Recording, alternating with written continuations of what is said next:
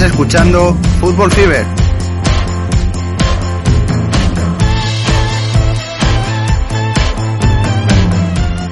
Hola, ¿qué tal? Fútbol Fiberos. Estamos a viernes, día 29 de abril de este 2022. Estamos aquí con el eh, bueno de Santi Bosch. ¿Qué tal, Santi? Muy bien. Muchas ganas de hablar de fútbol, fútbol internacional, continental, ¿no? Eh, con, eh, lo he dicho, muchas ganas y, y a ver qué tal sale el podcast de hoy. Y como siempre, comprobaciones técnicas en el directo. Don Chaparret, ¿qué tal? Muy bien en lo personal, muy mal en lo deportivo. Que ya van fin de semana y entre semana mal. Bueno, ya una serie de resultados que están ahí complicándose, pero bueno, igual se revierte la alegría, digamos, eh, en los próximos siete días. Quién sabe. Esperemos que sí. Bueno, pues programa número 58 de la décima temporada. Eh, nos queda, como quien dice, un mes de, de, competición a nivel general, tanto de competiciones europeas, bueno, igual un poquito menos de algunas, eh, y de ligas, pues ya sabéis, eh, algunas están, como quien dice, ya con algunos campeones y otras que han ido recuperando partidos estos días, como luego también hablaremos, no solo hablaremos hoy de eh, lo que ha sido Champions, Europa League Conference, ha habido bastante copa o bastante liga por ahí suelta, eso siempre gusta hablar. Y nada, como siempre arrancamos con nuestra con nuestro pueblo, con la voz del pueblo, en el cual hay que dar las gracias a la gente que le dio like al pasado podcast, como Javier Moreno, Héctor Navarro, Rafa García Sainz, que creo que también es eh, first time, eh, Juan Carlos Molero, Ronda Bandarra, Rubén Rozas, Gerardo Prado, Carlos Alberto Valdez, Juan Rodríguez Pazos, Álvaro, Imanol y Nacho Cabanillas. Dicho esto, pues uno de los eh, veteran people en este aspecto, como es Juan Carlos eh, Molero, eh, decía que gracias por esa felicitación, que ya sabe que fue el pasado cumpleaños el pasado día 23, y decía que eh, en cuanto al formato alemán, al formato de liga alemana o francesa, que, seguía más el fútbol francés, aunque es más competitivo el alemán, aunque, aunque el Bayern acabe dominando siempre, y que espera que no cambien ese tipo de formato, ya que le parece una liga donde el nivel medio de los equipos es muy alto, y yo creo que aquí estoy de acuerdo con él.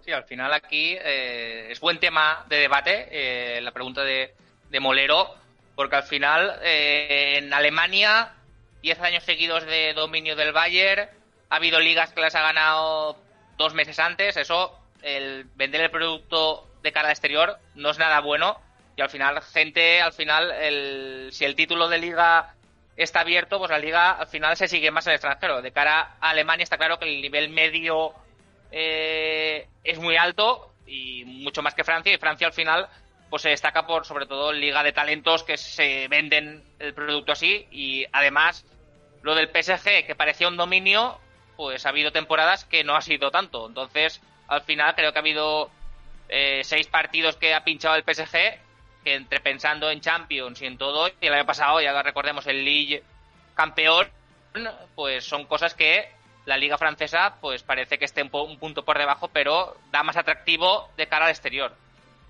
Yo coincido en cuanto a que la clase media, por así denominarla de la Bundesliga, eh, tiene un nivel competitivo muy, muy alto. Y bueno, los hechos me remito de las competiciones europeas, el rendimiento que le estamos viendo a más de uno. Y, y creo que, que, salta a la vista la mínima que sigue es un poquito la competición. Eh, es muy difícil ganar en ciertos campos. Eh, hay varios, cada vez más equipos con sellos propios y, muy difíciles de meterle mano y, de sacar buenos resultados ante ellos. Así que, más allá de, del Bayern, eh, creo que es una competición eh, tremenda y creo que es un error entender que el, que el Bayern lleve 10 campeonatos consecutivos mmm, reste competitividad. Aquí hay que hablar y entrar en cómo se está gestionando, por ejemplo, el Dortmund a nivel de fichajes, a nivel de mercado, a nivel de, de estructurar su equipo en los últimos años, que para mí eh, es un melón bastante, bastante gordo, pero, pero esto no, no, no hay que restarle mérito al Bayern y no hay que restárselo tampoco al resto de la competición, que para mí, insisto, es muy competitiva. Así es, y si no me equivoco...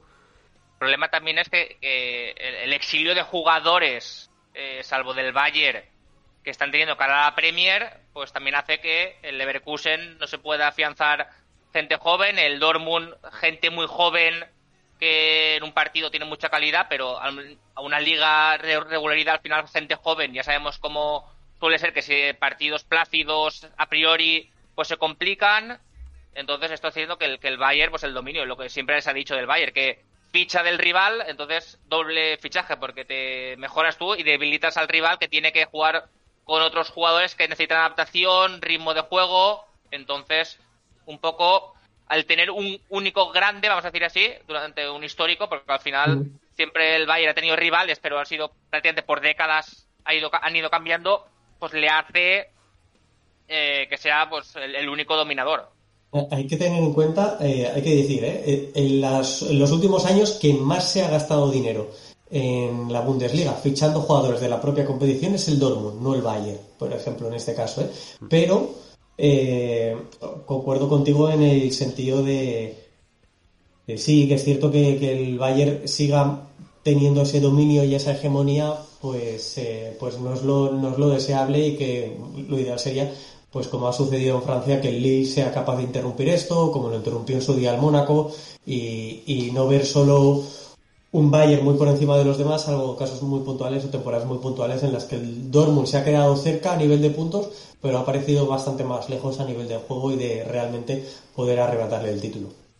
Sí, al final la llegada de un Leipzig desde segunda, que fue subiendo ya el primer año, me parece que el primer año ya, eh, la fecha antes de Navidad están empatados a puntos, creo que sería la temporada 2017 o 18, una de estas, y hay un Bayer Leipzig en que se ponen ya por delante tres puntos o seis por encima, entonces a partir de ahí ya dominio del Bayern, pero, pero por ejemplo en Francia, eh, las últimas 10-12 ligas, eh, ganó una al Marsella en el, creo que fue el 2010, creo que la del 11 es la del Lille, y la del 12 es la del Montpellier de Giroud, que Giroud tiene que aparecer en algún momento siempre en el podcast, entonces aprovechamos aquí.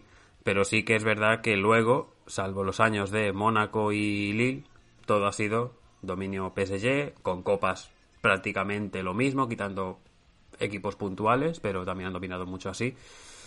Pero luego, como se suele decir y como se vio en el ejemplo de el método, o más que método, en la celebración que tuvieron de que sí, que sí, que por mucho que ganéis aquí, pero que queremos la Champions. Eh, bueno, 10 años atrás, ¿cuántas ligas ganó el PSG? En la primera década del siglo XXI. Y el Bayern tampoco ganó demasiadas. O sea, fue un año, una época que tuvieron ahí compleja, con equipos como eh, Werder Bremen, eh, Stuttgart, eh, Wolfsburg ganando ligas.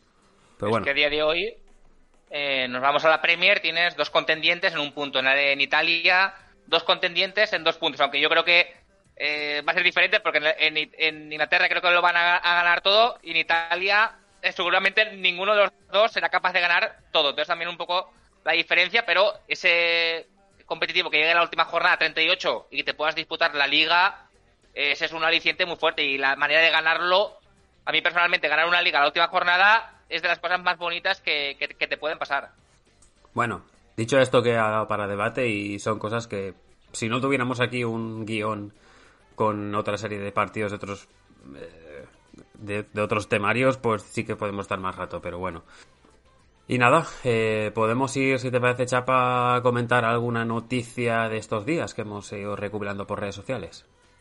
Sí, noticias, si te parece. Una que el presidente de Laurentis, que siempre le gusta ser el protagonista, eh, pues dio la exclusiva de que Chiva eh, Carasvelia será fichaje para la próxima temporada para el Napoli, un jugador porque estaba formado el Rubin Kazan y con la guerra pues tuvo que irse al Dinamo Batumi, porque es georgiano y al final es un jugador, pues lo, lo, que decimos, que es bueno, pero bueno, lo que siempre se comenta en Napoli, que no sé si lo está consensado con el entrenador, si el entrenador lo conoce, porque a lo mejor te llega una rueda de prensa de Spalletti o quien esté, porque aún no se sabe quién estará, y te llega en, en noviembre y dice, bueno, es que yo no lo he pedido. Entonces suele pasar mucho en Napoli, pues que al final eh, se, ficha antes de saber el próximo entrenador, saber el proyecto que hay, pero bueno, un jugador que apunta en buenas maneras. Ya Luigi Molinero nos lo recalcó eh, el año pasado, un día que estuvo aquí repasando Liga Rusa. Y un jugador que contra la selección española un poco se destapó en el fútbol aquí de nacional, se destapó como un, héroe, tiene creo que 20 años únicamente, o sea que un fichaje de futuro que, realiza el Napoli. También tenemos eh, alguna noticia, por ejemplo, el torpedo eh, ruso, eh, sube ha dicho que jugaría en el estado Luzniki, porque su, estadio pues no, no, lo homologaría en el final también para aprovechar el, estadio Luzniki. En, Grecia, Araujo, el chino Araujo se pierde el resto de temporada y también noticia que me, que me sorprende, el hijo de Andrés Palop, Alejandro Palop, estará a prueba con el Ofi Creta. O sea que, que las nuevas generaciones ya van aprendiendo, Javier, nos hacemos mayores. Algunos más que otros, pero bueno. Bueno, la edad pasa para todos, pero Roy King eh, está de nuevos eh, contactos con Livernian para cogerlo. O sea que veremos eh, si es factible eh, la llegada al, banquillo, pero parece claro. En Italia, Paolo Zanetti, destituido del Venecia. Al final, eh, Andrea Sonsin es el nuevo entrenador. No sé si llega tarde este, este cambio, pero al final el Venecia venía de una dinámica negativa, muchas lesiones. No sé si Santi piensa que le puede llegar a valer para salvarse, pero al final era necesario, eh, la dinámica era muy negativa. Yo creo que no le llega. Yo sinceramente creo que ni con Zanetti ni sin él el Venecia se iba, se iba a salvar y menos con el empujón final que estaba protagonizando la Salernitana. Pero, pero no estoy de acuerdo en el despido. Creo que es un buen entrenador, creo que es el artífice de, haber subido de categoría y que debería haber seguido porque soy fiel defensor de, proyectos largos. Pero bueno, veremos, veremos con fin que con, ya, si no me equivoco, buena marcha con el equipo primavera y veremos qué es capaz de hacer en las cinco jornadas que le restan al Club de la Laguna. Que somos muy del Salerno, a ver si también se junta el Benevento al curso que viene y habrá ahí otro, otro derby sureño. También eh, Alan Pardiu, Javier, eh, se estaba de manager del Chesca de Sofía, pues se hace cargo, eh, baja los banquillos, baja el barro, o sea que al final eh, veremos cómo queda, pero eh, es muy mítico que Alan Pardew esté de fiesta en por Sofía. De los bailecillos en eh, zona, digamos, de banquillos, como algún meme que tenemos por ahí todavía, a, bueno, a estar ahí en Bulgaria, ¿no? Con el CSK. Creo que le falta la final de Copa contra el Ludogorets. Contra o contra el Levski, creo contra el Leski eh, el 11 de mayo, eh, el derby, habrá final, final búlgara, que ahí podría un poco afianzarse. Está, eh, recordemos que el Ludogorets ya ganó la liga, está como segundo clasificado, que creo que iría a, a previas de, de Conference, hay de, Europa League. Y para acabar, Javi, los hermanos Nico Williams, desde medios afines a la selección ganesa, han dicho que han dicho que sí para jugar con la selección de las estrellas negras. Cosa que sería fantástico ver a los eh, Williams en, el próximo mundial. No, es, muy mítico. Yo creo que, Nico sí que le da para ir a la selección absolutas española. Eh, Ostras, eh, Iñaki. que el tema delanteros en, en Ghana, desde, desde los goles de Gian, no ha ido muy fino el tema. Sí, pero veremos cómo queda, porque al final lo, lo que. un poco offside, pero el Athletic Club, que es el, creo que era el equipo que más puntos se había sacado después de eh, jornada eh, de, FIFA. Entonces aquí un poco se le dinamita los viajes para el Athletic Club. Bueno.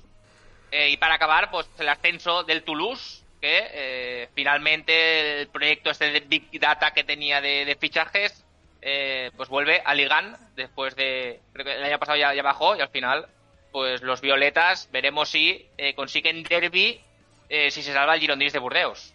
Que ahora mismo lo tiene complicado. Pero bueno, hasta aquí las noticias, Javier. Muy bien, gracias, Chapa.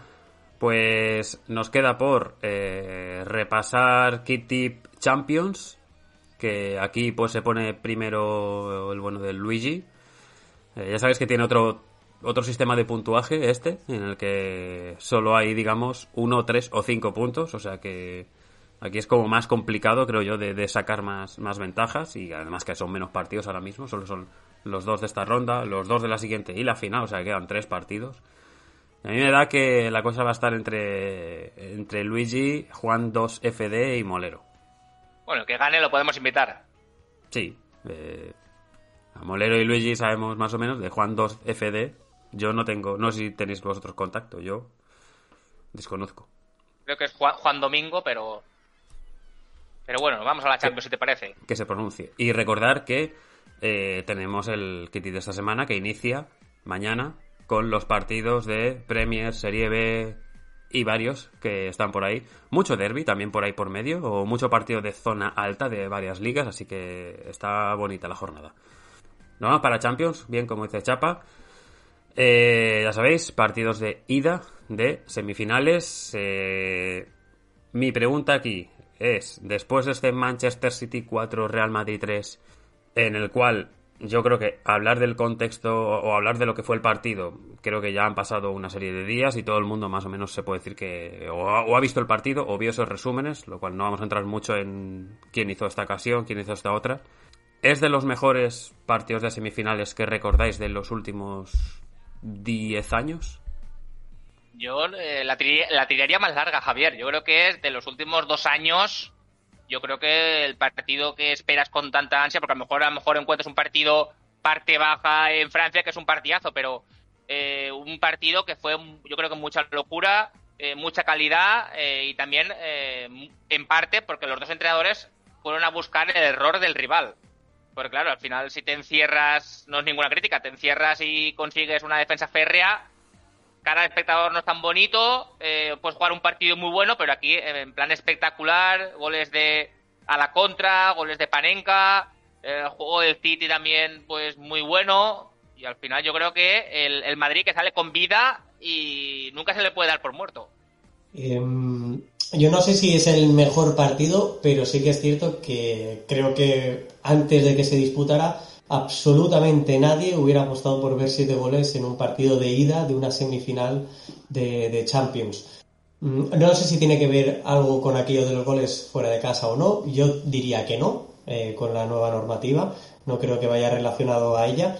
Em, y que creo que sí que va relacionado a que es un gozo ver un partido del City o del Liverpool, en este caso, que comentaremos después, en cualquier momento. Son dos, dos equipos absolutamente estelares que me parece que están por encima de cualquier otro.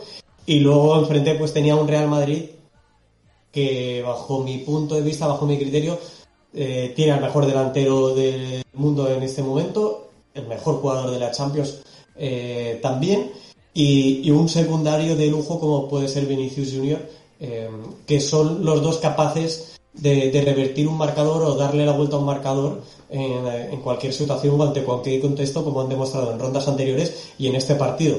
Porque, como bien decía Chapa, el Madrid sale con vida y la sensación la tienes de que sale con vida.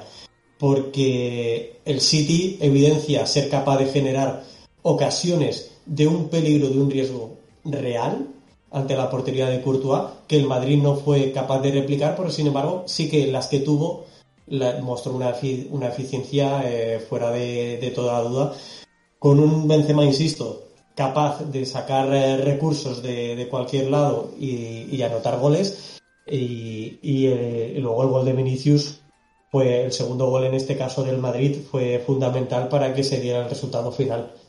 Hmm.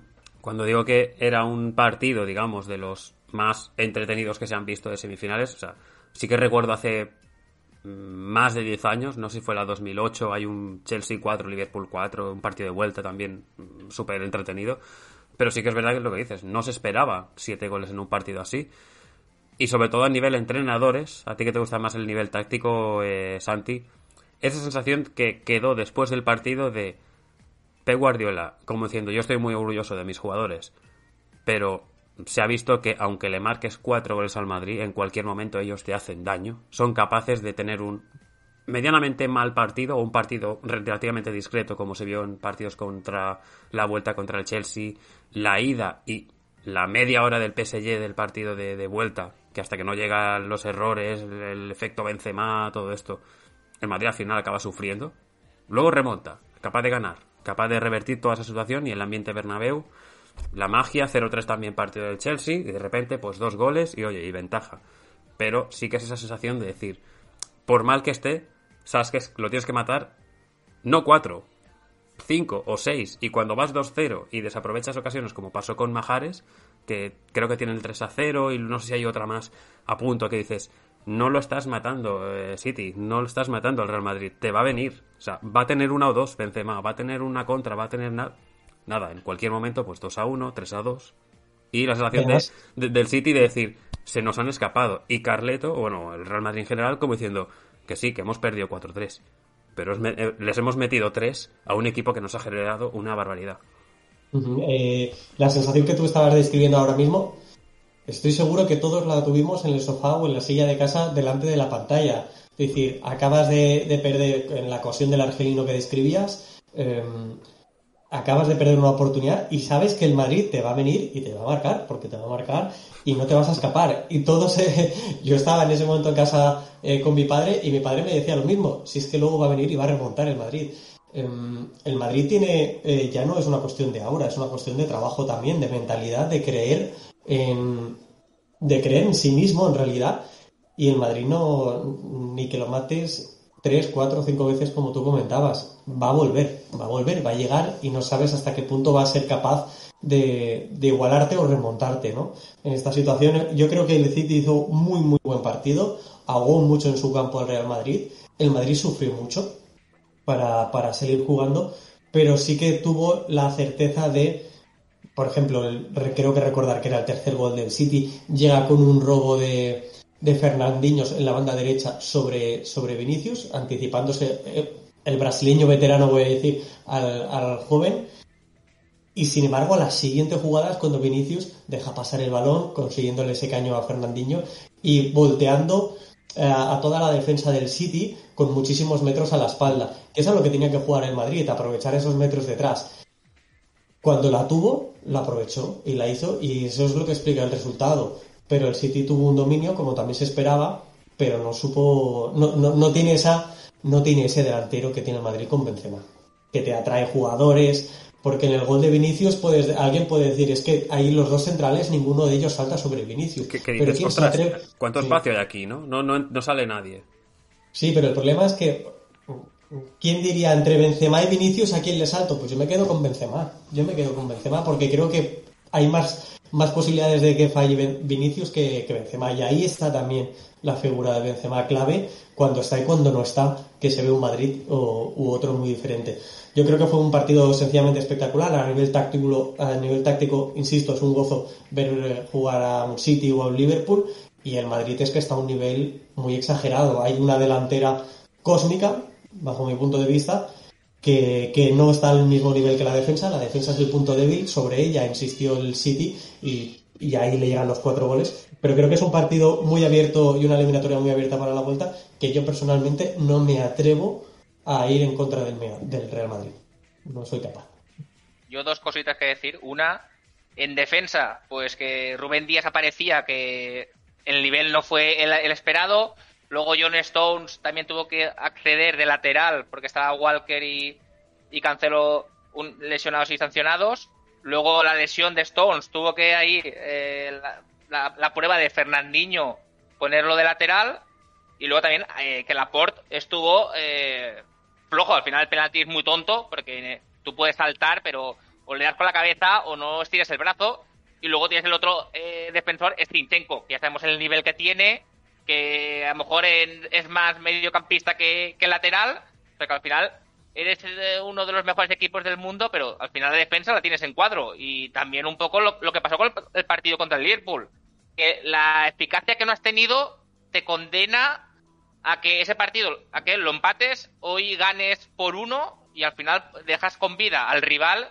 Y al final los rivales pues tienen jugadores, Benzema que está en el momento cúpside de su carrera, y que a la mínima te perdona. Entonces el Madrid, eso es lo, lo, que decimos, que trabaja mucho psicología, cualquier equipo con el 2-0 el minuto 15 se hubiera venido abajo a encerrarse, dice a que no nos metan más goles y acabas con un 4-1, pero el Madrid al final eh, pues tiene ese gen, ese carácter, psicología y al final eh, pues eso le hace competir. Al final ahora yo veo eh, una eliminatoria 50-50, porque ahora no me sorprendería en nada que el Madrid gana o que el City pueda ganar. Y tampoco sería sorprendente que el City se pusiera 3 a 0 en el Bernabéu y acabara palmando. yo, yo tengo la sensación de que va a marcar el City el primero en el Bernabéu. Luego ya si aguanta el 0-1 minuto 70 y de repente aparecen tres goles del Madrid porque viene pues un penalti, un disparo de Benzema y un pase de Modric hacia, yo que sé, Asensio, ¿sabes? O sea, es, que es capaz de pasar cualquier cosa así. Aquí hay que decir que y para mí Zinchenko hace un buen partido, bastante muy buen partido, me atrevería a decir, en cuanto a lectura de juego, cuando irse por dentro, cuando irse por fuera. Eh, pero bueno, se espera que para el partido de vuelta ya estén Walker y, Cancelo en, el, terreno de juego. Algo que sí que es cierto que te ofrece la posibilidad de tener unos laterales más correctores en cuanto a la velocidad, que sostengan más a los Rodrigo y Vinicius por banda, pero que no es una garantía de, que vayas a lograr aguantar este ataque del Real Madrid.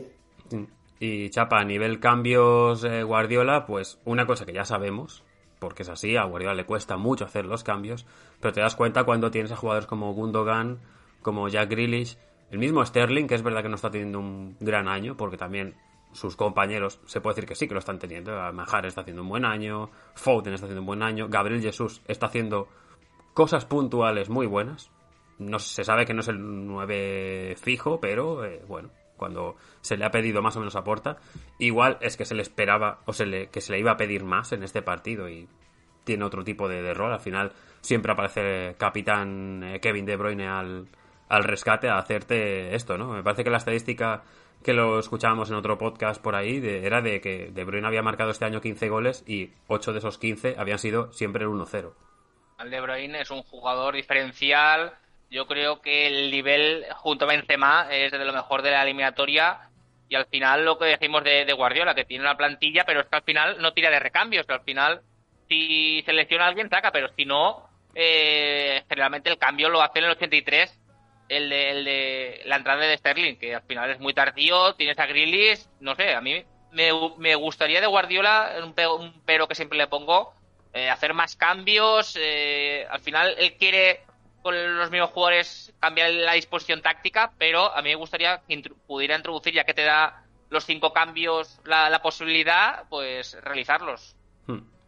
Bueno, y más allá de eso, del Panenka de Benzema, que también tela después de, fallar dos penaltis en Pamplona, del gol de Bernardo Silva, que es en ese momento el, 4 a 2, que viene de esa acción un poco extraña de, uy, eh, van a pitar falta, uy, han dejado seguir, ostras, dispara Fernando, ¿Eso vale? ¿Ha entrado? Sí, sí que vale. O sea, nos quedamos todos con esa sensación de 2-3 segundos de, no saber si valía, si no, si sí que había pitado, pero. Pero bueno, más allá de eso, yo creo que quedó un partido, pues eso, muy entretenido para el espectador, no tanto para los entrenadores, como digo, pero que teníamos bastante ganas del partido de vuelta, que será el próximo miércoles en el Santiago Bernabéu, y, y de aquí vamos a ver cómo llegan después de lo que tengan este fin de semana. El Madrid puede ser campeón este sábado o, domingo, no recuerdo el día exacto del, partido. Eh, y el City tiene, me parece que es Leeds. O sea que, bueno, ya lo dijo Guardiola también en rueda de prensa. Er, rueda de prensa escasa, porque sabe que no quiere meterse en jaleos con prensa española de voy a hablar más de la cuenta, me van a tergiversar declaraciones. Digo, pues prefiero hacer entrevistas más, más de sí, no sé qué, el rival bien. Lo, más, normal del, lo más normal del mundo. Prefiero ser seco y, parecer de esto que, luego me, se me gire un poco las tornas, pero bueno. Tengo dos apuntitos de estadística. Eh, Foden se convierte en el jugador más joven inglés en meter eh, más goles en Champions League con 21 años 9, eh, igualando, bueno, superando a Rooney. Y la segunda, que Benzema lleva 40 goles en esta temporada y el récord eh, lo tiene 44 Ronaldo del, en el Madrid. O sea que lo puede superar. Para que veamos el nivel de, de Benzema en guarismo. Bueno, y la otra eliminatoria, salvo que tengáis algo más de esta, es el triunfo del Liverpool 2-0 sobre Villarreal. Eh, resultado que al final yo creo que a la postre es eh, justo por el nivel que ofrece el Liverpool en todo el partido de atacar, presionar e intentarlo y otra y otra. O sea, lo que es el Liverpool habitualmente. Y luego el Villarreal, eh, quizás, no, no lo, voy a consultar ahora mismo, pero la estadística me parece que era eh, un disparo eh, cero a puerta, sí, es así. Pero creo que no hace, creo, justicia a lo que pudo ofrecer el Villarreal en ciertos momentos de partido, que pudo hacer peligro sobre el Liverpool, que es verdad que igual no tiene disparos a puertas, pero me parece que tiene, no sé si es un disparo al poste o un disparo al poste que es anulado, o una acción relativamente así, como diciendo, sí que ha causado peligro, pero no ha valido. Y luego aparte que varias jugadas de estas de contras, de Danjuma, etcétera, que, que pudo haber hecho más. Pero a nivel estadístico no aparece eso. Pero sí que es verdad que el Liverpool al final te domina y en la segunda mitad, en dos momentos, eh, y con Origi de nuevo pedido por, por el público, pues eh, acabó dando esta ventaja. eh, primero con ese gol en propia de, de, de Estupiñán, bueno, es un centro que la desvía el lateral izquierdo y luego dos minutos después el 2-0 de Mané. Sí, yo creo que el resultado justo al final, Liverpool, el dominio, vamos a decir, avasallador. Eh, como tú dices, creo que en tiros eh, los estoy mirando y creo que son 19-1, a puerta 5-0, sensaciones muy superior y al final el Villarreal yo creo que quiso protegerse para llegar a la cerámica vivo. Al final sigue con opciones porque al final eh, 2-0 siempre es un resultado engañoso, que metes un gol y te metes en la eliminatoria, pero al final está jugando con Liverpool, que es eh, hoy en día lo, lo mejorcito que hay en el mundo. Thiago Alcántara con este nivel que está eh, superlativo de lo mejor, el centro del campo también muy bien, y luego si sumamos arriba las los alfiles que tiene, más eh, la vieja gloria, vieja guardia de Van Dijk, que siempre hace mucho mejor a todos, yo creo que ahora es un equipo indestructible. Yo considero que, que durante el primer tiempo el Villarreal estuvo, voy a decir, eh, quizás es atrevido, pero hasta relativamente cómodo, porque el Liverpool movía el balón mm, de una forma algo lenta en algunos casos, y además como ocasión clara, clara y evidente de Liverpool, solo recuerdo un zurriagazo de Thiago a la madera, sencillamente sensacional desde no sé si 30 o 40 metros.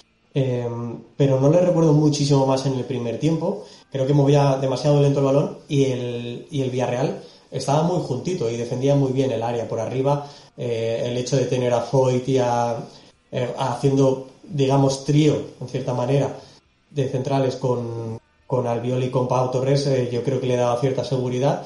Y en el segundo tiempo, pues un, el primer gol, estaba claro que el primer gol era el que iba a desatascar toda esta situación y llega en un momento que hay una combinación mucho más rápida por banda con Henderson desdoblándose y bueno, la mala suerte para Villarreal quiere que, que ese centro acabe tocando en, en Estupiñán y, y entre.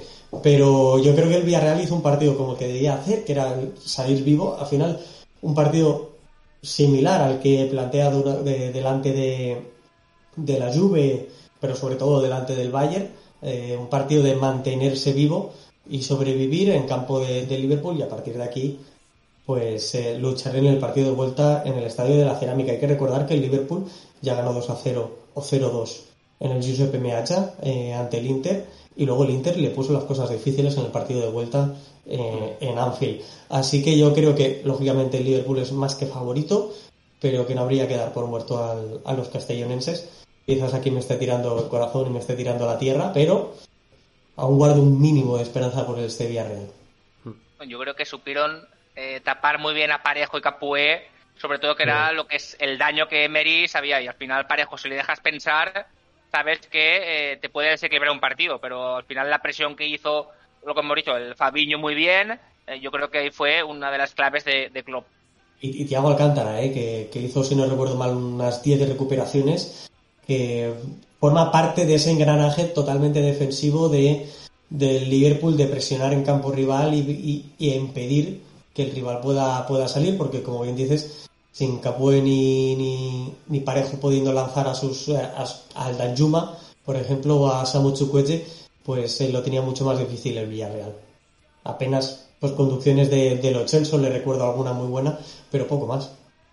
En cuanto a los compromisos, el Liverpool tiene el partido del Newcastle en Premier, en, medio de esta eliminatoria que se resuelve el próximo martes a las 9 de la noche. Es decir, cambian las tornas de cara a que si este partido se fue el miércoles, pues cambia respecto al partido del City Real Madrid. Pero bueno, me imagino que tampoco habrá demasiada rotación en Klopp por el hecho de eh, tener al equipo, digamos, fresco y que es un partido el que va a tener relativamente exigente, tal como viene el Newcastle en los últimos eh, tiempos. Para quien no lo sepa, pues el Newcastle ahora mismo está que si hubiera empezado la temporada, ojo, que se mete en Europa seguro. Pero sí que es verdad que no creo que dé demasiado descanso. Quizás pues la entrada de pues, Diego Jota titular, que no lo fue en este día, o quizás un eh, un Matip en defensa, eh, un Oxlade, pero sí que al final, pues yo creo que va a hacer alguna que otra rotación. Keita, por ejemplo, también.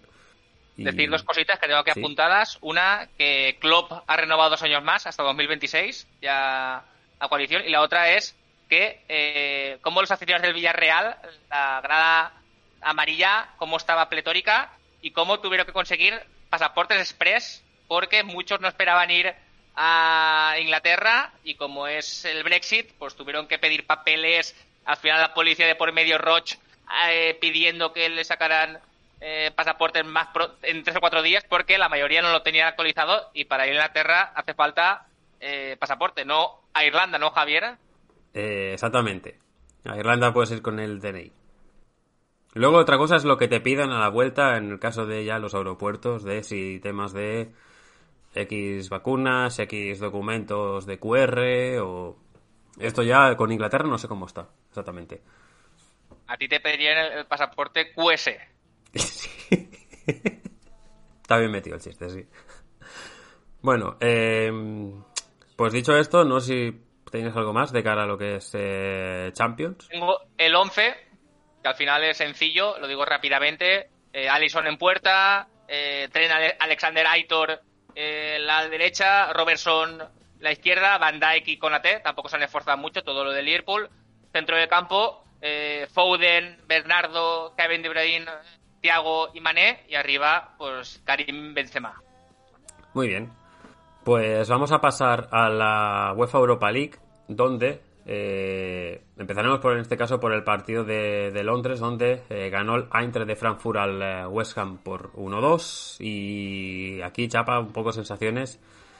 ¿Qué sensación te da cuando de repente a los, no sé si fueron 50 segundos, marca el primero el Eintracht ese gol de, de Nauf, ese centro de Rafael Santos Borré, y ya te pone, como quien dice, el que, te, que, te, pilla seguramente con esa acción de decir, ostras, pero si estaba cogiendo los cubiertos para la cena, ostras, pero si, si, si, no, ni, si no, aún no me he sentado. Justamente estaba cortando la pizza que le había sacado de, del horno y al final te encuentras ya 0-1. Digo, pues el Nauf este, que en Liga el Dortmund tampoco apuntaba alguna cosita, no hace tanto, y aquí, pues Santos Borré, eh, asistencia muy buena y pilla un poco desprevenido eh, a la guardia del West Ham. Luego está el West Ham, se repone muy bien. Eh, al final, Lanzini saca una falta que llega, creo que Zuma la, la, la, peina para entre Antonio y Raiz meten el 1-1. y a partir de ese momento, sobre todo, el ente de Frankfurt aprovecha muchas transiciones. Eh, y Nauf eh, lo hace muy bien. Santos Borré, un jugador de mucho trabajo, mucho oficio, dejando muchos eh, espacios para que entren, sobre todo Listron también y Camada, que se hace un, un partidazo. Y en la segunda parte, pues eso, una combinación eh, muy buena. Pues Listron, Show, Camada.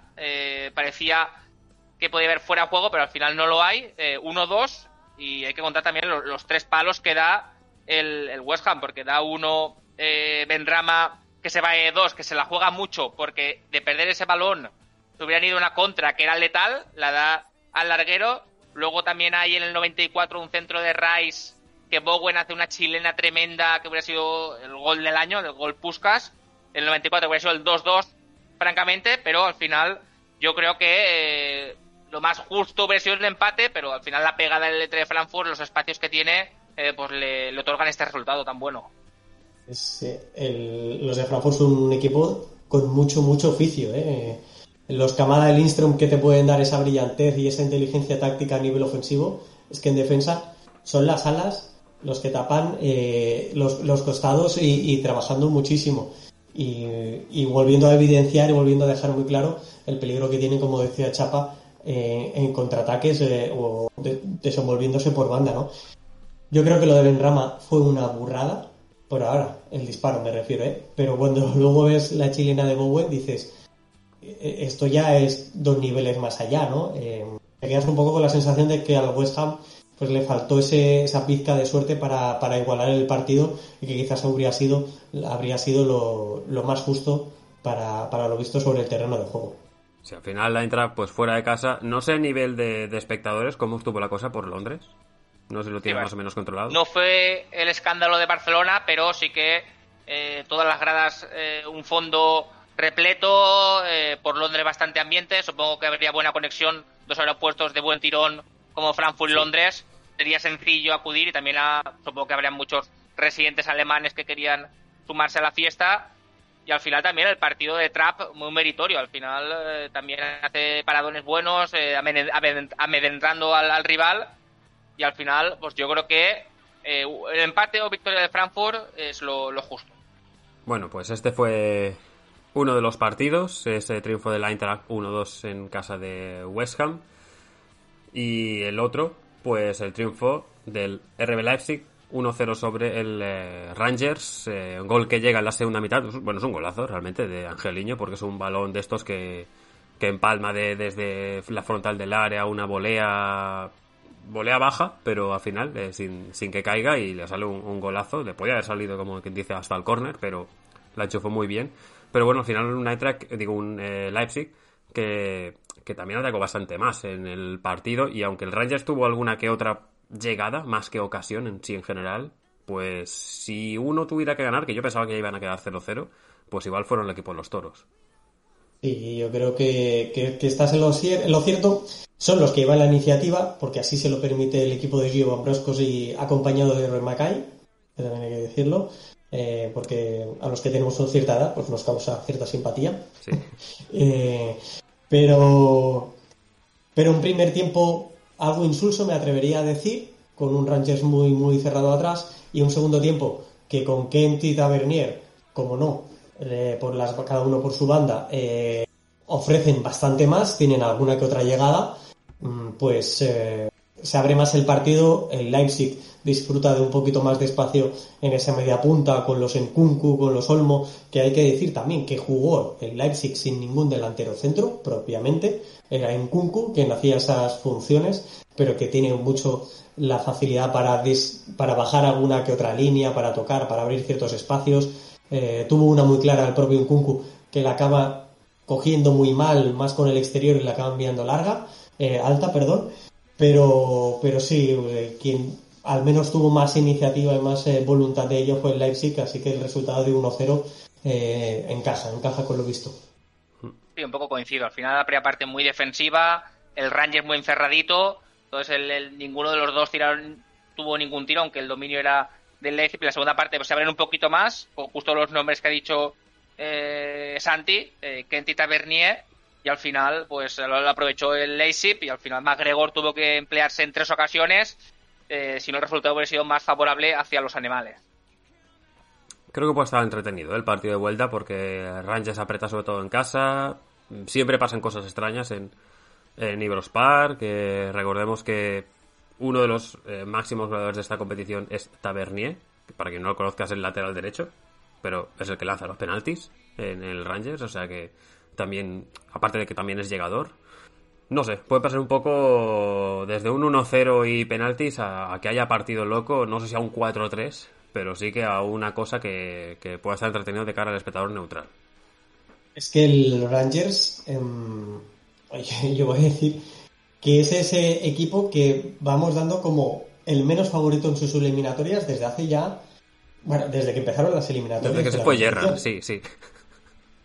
Porque ya, ya jugó contra el contra el Dortmund y yo contra el Dortmund pues pensaba que iba a ganar el Dortmund y acabó haciéndole un total de 4 a 6 eh, entonces no demos al Rangers como un equipo fácil y que el Leipzig lo vaya a tener eh, cuesta abajo en, en Ibrox porque, porque lo veo difícil que sea así y, el ambientazo que se va a generar en Ibrox los últimos partidos ya fue francamente espectacular y aquí pues la caldera azul va a volver a efectuar porque al final jugar unas semifinales no sé cuántos años hará pero el, el Glasgow eh, muchísimos y las ganas que tienen de, algún título. Seguramente puede ser 2008, eh, por ahí. 2008 eh, me parece que es la final que gana el, el Zenit al Rangers. Sí. De UEFA, creo. O, andará por ahí la... la... Exacto. Bueno, eh, ¿Tenemos 11 o tenemos algo de... ¿Tenemos los cuatro mejores de Europa League? Sí, no dan 11, dan nominaciones. No sé por qué no pueden ver los partidos, porque claro, los ponen todos al mismo horario, pues al final no pueden hacerlos, pero eh, destacan Angeliño del Leipzig, Kamada, que lo hemos destacado, Show, que también hizo bastante buen partido, y Fastenberg del Leipzig, que este no lo hemos nombrado, pero también lo ponen como de lo mejorcito. Bien, pues si os parece pasamos a la UEFA Europa Conference League donde eh, también en la tanda de anoche, ya sabéis, eh, 9 de la noche los dos de Europa League, los dos de Conference, va a pasar lo mismo la semana que viene, próximo jueves. Eh, y, no dimite nadie, ¿eh? Y no dimite nadie. Empataron a uno Leicester City y eh, la Roma en eh, Inglaterra y bueno, no sé, Santi, esas sensaciones cuando se avanza la Roma con ese gol de Lorenzo Pellegrini en esa eh, primera mitad y al final pues acaba siendo pues empatada la, el conjunto de, de, Mourinho ante Brendan Rodgers que cuando yo siempre pienso en estos dos técnicos me acuerdo de esos Liverpool-Chelsea de hace unos ocho años aproximadamente compitiendo eh, ahí el título. Pero sí que, bueno, no creo que sea un mal resultado. No sé a nivel partido qué te pareció. Pero creo que tampoco está todo perdido. ¿eh? eh sensación, eh, la mía diferente a la de mi mujer y a la de mi hijo, que ellos tuvieron sensación de miedo cuando yo grité el, el, gol de Pellegrini. Pero también te podría, también la anécdota, ¿no? De, de, los dos entrenadores que tú comentabas, Brendan Rodgers era el entrenador del segundo equipo del Chelsea cuando, cuando Mourinho estuvo en el Chelsea y tiene una grandísima relación, tan esas, tanto es así que en la rueda de prensa posterior Mourinho se entromete en la de Brendan Rodgers para decirle que le ha regalado el mejor vino del mercado, eh, en esta ocasión yendo él a, Leicester, que, Brendan Rodgers le había hecho el regalo de, de, la mejor botella de vino del mercado de allí. Así que, bueno, queda como anécdota la buena relación entre ellos. Y en cuanto al partido, yo creo que, la Roma hace un buen partido. Eh, creo que la eliminatoria está súper abierta, abierta y creo que, en absoluto es mal resultado para, para los Yellow Rossi. Eh, y lo describiría como un arranque de partido y un final de primera parte con un dominio del Leicester infructuoso, muy, muy infructuoso. Creo que la Roma a nivel defensivo está brillante prácticamente, eh, sobresaliente.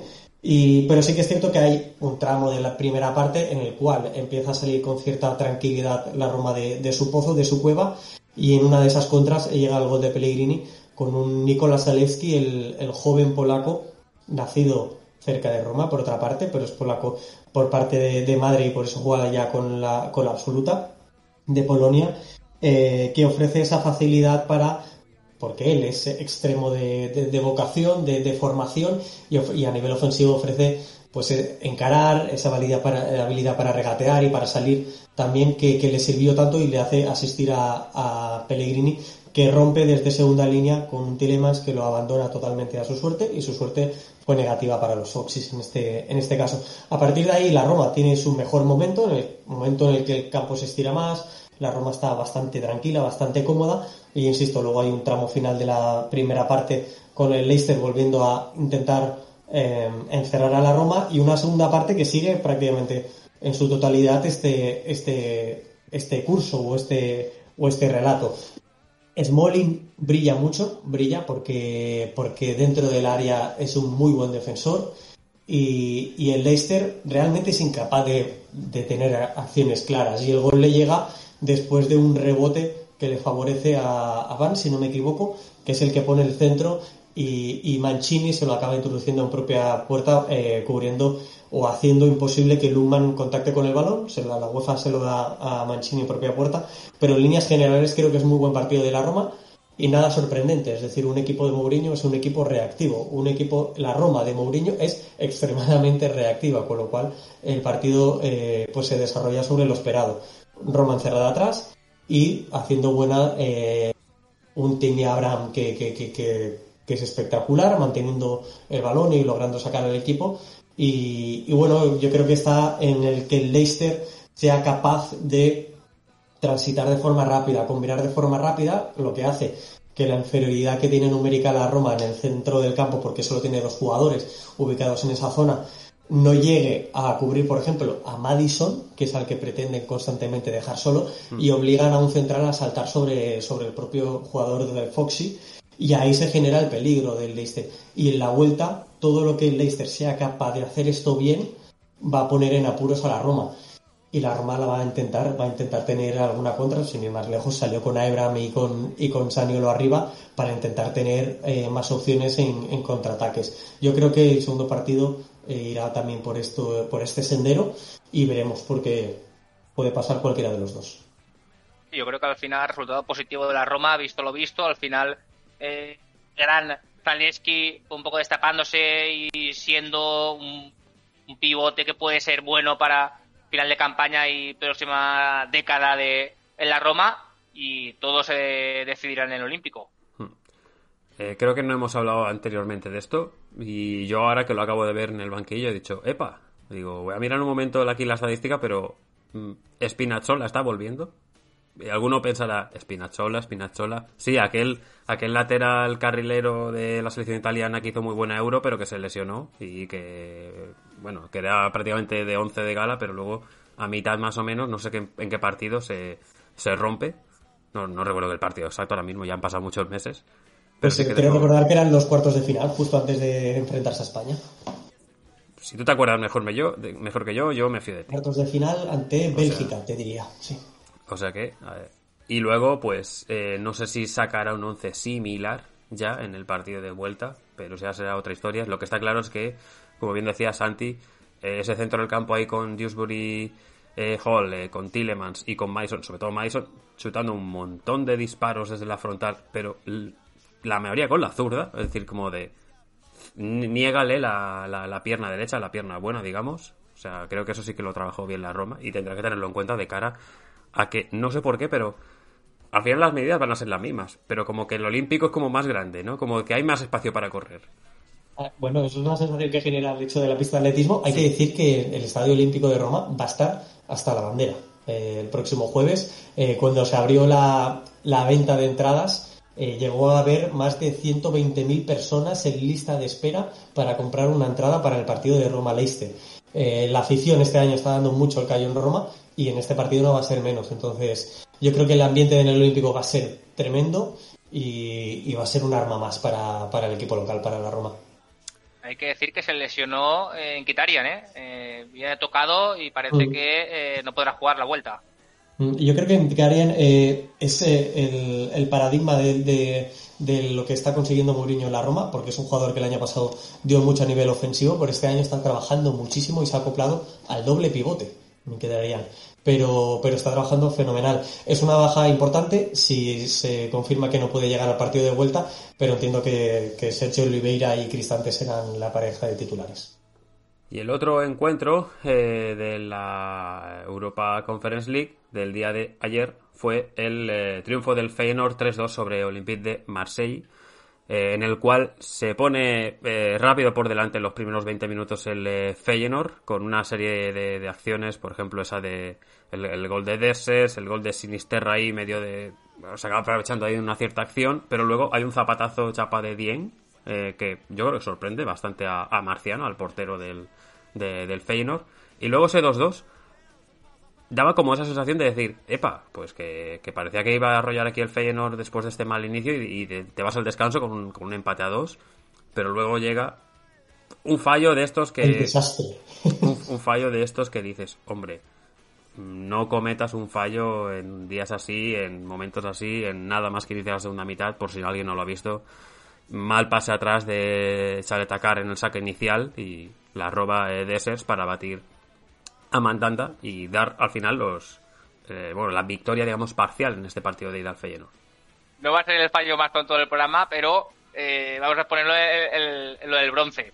Pero bueno, yo, decir la verdad, me ha costado horrores encontrar un resumen del partido porque estaba jugando todo el mismo horario y he tenido que tragarme tres o cuatro eh, minutos de estos de tu YouTube para ver el, programa, el, resumen, pero al final lo que me ha enseñado el vídeo es que un ambientazo fuera, eh, había bengaleo de los dos fondos en la, en la bañera de Rotterdam, eh, muchos petardos, mucha eh, mucho animosidad, vamos a decirlo así, y como tú dices, al final, pues dos fallos tontos, porque creo que el primer gol, en el segundo gol hay un rebote en Rodinger que también eh, Sinisterra es la que mete el segundo gol, o sea que fallos tontos. Y al final, partido, vamos a decir, que está muy abierto para la vuelta. Y. No, de comentar eso, que el Mandanda, vos otra vez nuevamente, pues en el punto de media. Estuvo eh, Paul López, ahora Mandanda el cambio de San Paoli. Lo que está claro es que para el curso que viene, eh, un portero nuevo, más fiable, es donde tendrá que invertir el, el Marsella para, para reforzarse. Y partidazo también de, de Sinisterra, el colombiano que se está destapando en esta eh, Conference League como un jugador muy, muy valioso. No, hizo también Cocu muy bien, Dresser bien, Nelson también jugando muy bien, o sea que jugadores, eh, un, este Feyenoord que, que yo creo que muy ambientazo y a mí me gustaría que el que ganador de esta competición saliera de esta eliminatoria. Eh, Bueno, eh, eh, iba a decir que ese último comentario me ha despistado. Eh, Sinisterra, 6 goles, 4 asistencias, eh, Dresser, 6 goles. Eh, yo creo que Luis Sinisterra es el jugador de la competición. Eh, está impactando muy bien en, en Rotterdam. Y este partido es un cúmulo de despropósitos, uno detrás de otro. A nivel defensivo no, no- no se sostiene, tanto de unos como de otros. ¿Eh? Y claro, si tienes delante, pues eh, delanteras como la de Dresses y Sinisterra, que están dando muy, muy buen nivel, y luego un Dimitri Payet en el otro lado, pues eh, puede pasar cualquier cosa y te vas a, resultados así. El, el partido empieza con, un resultado que, que- que- que yo lo veo al descanso y digo, oye, pues es llamativo, ¿no? O justo antes del des... porque te vas con un 2 a 2 al descanso, pero antes, a los 20 minutos ya vas con 2 a 0 a favor de los locales, que es algo que quizás no esperabas. Esperabas algo muy reñido como el bengaleo de fuera, ¿no? Como, como lo que se veía en- entre las aficiones. Pero empezar la segunda parte, porque es el saque de centro inicial, en el cual Chaleta Car hace el error grosero que comete, eh, pues te acaba matando un poquito eh, el partido el partido en sí. A, a raíz de ahí se explica también un poco la voluntad del, OM de dominar la segunda parte con, el, con la finalidad de empatar, algo que, pues que no consiguen finalmente. Y lo que decías antes de los, de los porteros, este Pau López tenía una cláusula de ciertos partidos jugados, eh, la cual se hizo efectiva ya y por lo tanto ya se han pagado unos 12 millones y medio, si no recuerdo mal, eh, a la Roma por él, con lo cual Pau López va a estar en plantilla, salvo que lo vendan, pero vamos, propiedad ya es de, del OEM. No sé qué pasará con Mandanda y ni, ni, ni con el propio Pau López el día de mañana, por eso es evidente de que este OEM tiene que dar un pasito más, si cabe, eh, a nivel de, de equipo, a nivel de incorporaciones, para sentarse en una zona Champions que pueda, que pueda confirmarse en este final de Lican y para en Europa dar un poquito más la talla. Porque este partido, insisto, mm, yo si fuera aficionado del OEM no sé si me quedaría con buenas sensaciones. Al final te quedas el resultado, que te quedas a un gol, lo puedes remontar en casa. Al final eh, tienes que darte con la parte positiva, pero en, en plan defensivo eh, está el equipo, pues San Paoli, dando una de cal una de arena y en defensa suele serse la, la mala. bueno, pues nos quedan los cuatro nominados a mejor Los jugador, ¿no? nominados, Sinisterra, que precisamente sonaba para el Napoli, pero claro, al llegar el georgiano, que es un jugador del mismo estilo, se presupone que eh, o no ha llegado al acuerdo o es un club más grande detrás del, del colombiano. Ademola Lukman para el Leicester, Pellegrini, lógicamente, el golazo, y Dressers, eh, nigeriano, para el Feyenoord. Muy bien. Pues hasta aquí competiciones europeas, digamos, de estos dos, tres últimos eh, días, pero eh, Santi eh, mm, se jugó la semana pasada, no pudiste estar con, con nosotros, pero eh, se juega las vueltas de la Champions League femenina, de las semifinales, se juegan en el día de mañana, si no recuerdo mal, 6 de la tarde y 9 de la noche, estarán en la agenda, no os preocupéis. Eh, Wolfsburg, Barça 1-5, bueno 5-1 en el Camp Nou y eh, Lyon PSG 3-2 en Lyon. Eh, no sé qué sensaciones tienes de, ambos partidos de cara a los partidos de vuelta. Bueno, pues eh, mm, siempre que digo o hago cierto pronóstico aquí, eh, acabo metiendo la pata. Dije, que, el Barça-Wolfsburg debía plantearse como un partido bastante más reñido de lo que se puede presuponer siguiendo únicamente oídas la marcha del equipo culé. No fue así. Fue un 5 a 1 y el gol del Wolfsburg llega más por, por cierta complacencia en un momento del partido de la defensa azulgrana que otra cosa. Eh, pero bueno, el partido de, de, vuelta que se disputa en Wolfsburg, que mañana, como tú bien has dicho, a las 6 de la tarde, en principio con buena entrada, ya llevan vendidas en torno a unas 20.000 entradas, que teniendo en cuenta la capacidad del estadio y que en competición europea esta se reduce por, por, por quitar la grada de a pie, eh, va, va, a representar una buena entrada eh, para las locales. Y aún así yo sigo creyendo que, va a ser difícil que le metan cuatro goles al Barça y será aún más difícil que el Barça no consiga eh, marcar en el, en el partido.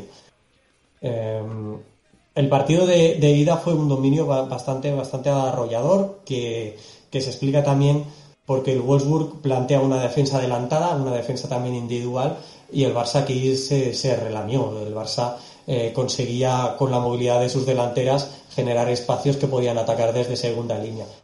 Todo lo que sea replicar este planteamiento por parte del técnico local me va a parecer un error, porque ya, se venció en la ida y, veremos, insisto, ¿eh? yo creo que es más que favoritas las jugadoras del Barça, el, cuadro culé para, pasar de ronda. Y en cuanto al segundo partido, eh, en este caso en el Parque de los Príncipes, que también se espera una muy buena entrada para, para el PSG Olympique Lyonnais, en el partido de ida, aquí lo que hubo fueron errores groseros a, nivel defensivo que permitieron eh, ciertos, eh, ciertos goles. Aquel partido finalizó con 3 a 2 a favor de las, de las locales, en ese caso del Olympique Lyonnais, con una Caterina Macario bastante, bastante destacada en el partido. Y yo simplemente creo que, que, esta sí que es una eliminatoria más, más abierta si tuviera que jugármela, lo dije ese día y me sigo manteniendo que la final debe ser un Barça o él. Em, pero no se puede, no se puede dar por, por vencidas al PSG, sobre todo con una María Antonieta Totó, la delantera del PSG, que es una jugadora que tiene mucha facilidad para ver portería. Así que, que creo que este es el partido de que va a estar más reñido, o al menos así lo espero, pero, pero sigo viendo como favoritas a, a Loel por la calidad que tienen sus jugadoras, por, por el bagaje que tienen también, porque tanto en la portería tienen a una tía Niller que es de las mejores porteras del mundo, en el centro del campo tienen buenas jugadoras. Eh, a mí me gusta mucho la norteamericana Joran que llegó este, este mercado de invierno y creo que le ha dado un pozo muy muy bueno a este o este OL en el centro del campo y a Caterin, a Caterina Macario, perdón, en, en, la delantera hay que sumar a, a la Hegeber que para mí es la mejor jugadora del mundo.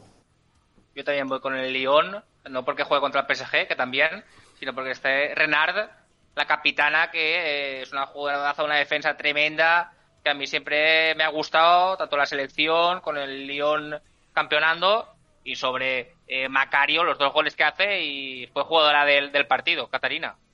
El, tercer, el tercer gol, el, último gol es eh, de, Macario, es un, golazo es un golazo. Hay que tener sangre fría para recordar en el área y es, eh, y es una delicia. Pues dicho esto, como digo, mañana la vuelta de las semifinales.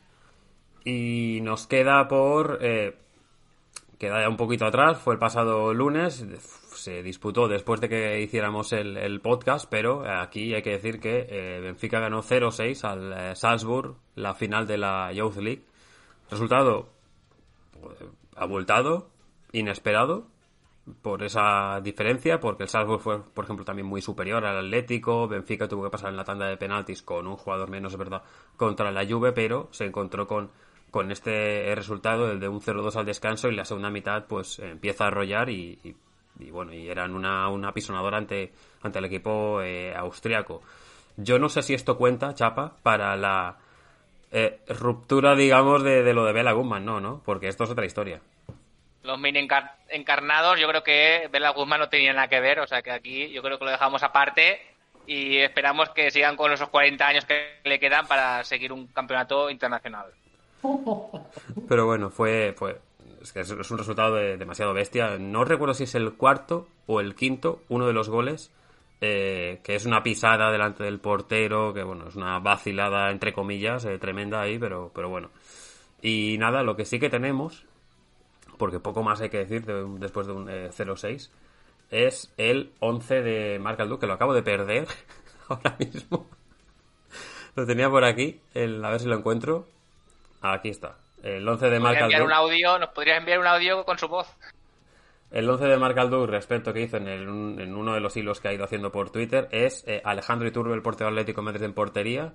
Eh, como centrales, eh, Mujaremovic de la Juve y Tomás Araujo de Benfica. Tom Roth del Dortmund y Joao Tomé de Benfica en este caso, con Barren Emery en el centro del campo del PSG, con Martín Neto y Sher Endur de Benfica. También con Benfica, con Diego Moreira en un lado y con Dijon Camery, el del Salzburg, en la otra. Y en punta con Rocco Simic.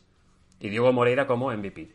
Este es el 11 que ha puesto Omar. Eh, cada uno aquí es opinión total del bueno de, de, de la promesa de Vinaros. O sea que ahí estamos, pues, comentando lo que lo podéis encontrar en, su Twitter de Mark Calduc Food. Y bueno, esto en cuanto a cosas que no pasando. De ¿Qué también se ha ido disputando durante estos días? Pues no entraremos en mucho detalle porque tampoco yo creo que hemos tenido suficiente tiempo, pero ya estamos a mitad de la fase de grupos de eh, Copa Libertadores y Copa Sudamericana. Cuando se acerque el final, chapa, aquí haremos un poco lo típico, ¿no? Un poquito más de seguimiento, cuando lleguen los mata-mata. Y lo único de, destacar, eh, sobre todo el Bragantino, que tiene muchas quejas de los propios entrenadores rivales porque dice que se está europeizando mucho el fútbol, que la gambeta se está perdiendo, que la improvisación eh, se deja de lado y todos los jugadores están un poco más robotizados, solo tienen tres, cuatro alternativas y es un poco lo que la academia RB pues está implantando ya pues quejas un poco de falta de talento en un futuro que, necesitamos. Recordad que aquí pues pasan los dos eh, primeros a la siguiente ronda y el tercero es el que juega contra el, eh, uno de los vencedores de los eh, grupos de Copa Sudamericana, de los ocho grupos que hay. Pues bueno, eso es otra cosa que ya explicaremos más adelante, pero bueno, para poner un poco en contexto. Y no sé si quieres entrar ya a comentar así muy brevemente el tema de, ya que estamos en tema Champions, Libertadores, etcétera, Champions Asiática, Chapa, que estamos ahí con algunos clasificados, otros que están jugando eh, eh, en cuatro días juegan tres partidos, como quien dice. Ronda Bandarra, creo que nos lo preguntó hace un par de, podcasts, y Moto ya nos dijo que se estaba jugando, se empezaba la Champions Asiática, pues eh, yo creo que desde el día 8 de marzo que se ha empezado, pues ya el grupo este ya, se ha jugado todo, o sea que ya sabemos los clasificados. Eh, si quieres te, los digo, Javier, que son eh, los primeros de grupo, porque son cinco grupos y tres mejores. Entonces los cuadros para febrero de 2023, que ya nos acordaréis seguramente, Al Hilal Saudí contra Zarab Al Jalin Mirati, Al Sabab contra el Nafar Kaski Uzbeko, Al Duhai Qatari contra Al Rayan Qatari, al final eh, ya tenemos un Qatari en, cuartos de final. Y el al contra el Fulan iraní. Esos son, eh, por un lado. Y por el otro, pues ya tenemos algunos avances. Tenemos. Eh, se está jugando todo en, en Tailandia, en la, porque se juega cada uno en un sitio. El grupo A, pues el Patugum va, líder, que es un poco la sorpresa. Yokohama Marinos va líder en el grupo 2. El grupo 3, el, el Tohor Duru de Singapur bueno, de Malasia va líder, que es un poco la, sorpresa. En el grupo J, eh, Lotina, hecho la remonta, Shanghai por excluido porque, por el COVID. Entonces, eh, así está. Pero bueno, aunque una ronda que lo comentaremos como quede. Algo curioso porque eh, en Wikipedia pone que este torneo a partir de ahora se jugará eh, como en Europa, de, de otoño a primavera y no en formato anual. Pero, pero aquí lo que tiene que entender el pueblo, que es lo mismo que nos ha pasado a nosotros eh, en esta hora antes de preparación ha sido decir, ¿cómo que se está disputando esto ahora en abril y que termina la competición de esta temporada en el, día 26 de febrero del 23? O sea, ¿qué es esto de que termine dentro de 10 meses? Muy curioso. Entre los goleadores, pues encontramos a Federico Cartavia, Javier, eh, supongo que, te sonará, eh, que lleva cinco goles. También está, también está eh, Michael Olunga, eh, si te acuerdas, también jugador eh, keniata, o sea que ahí está.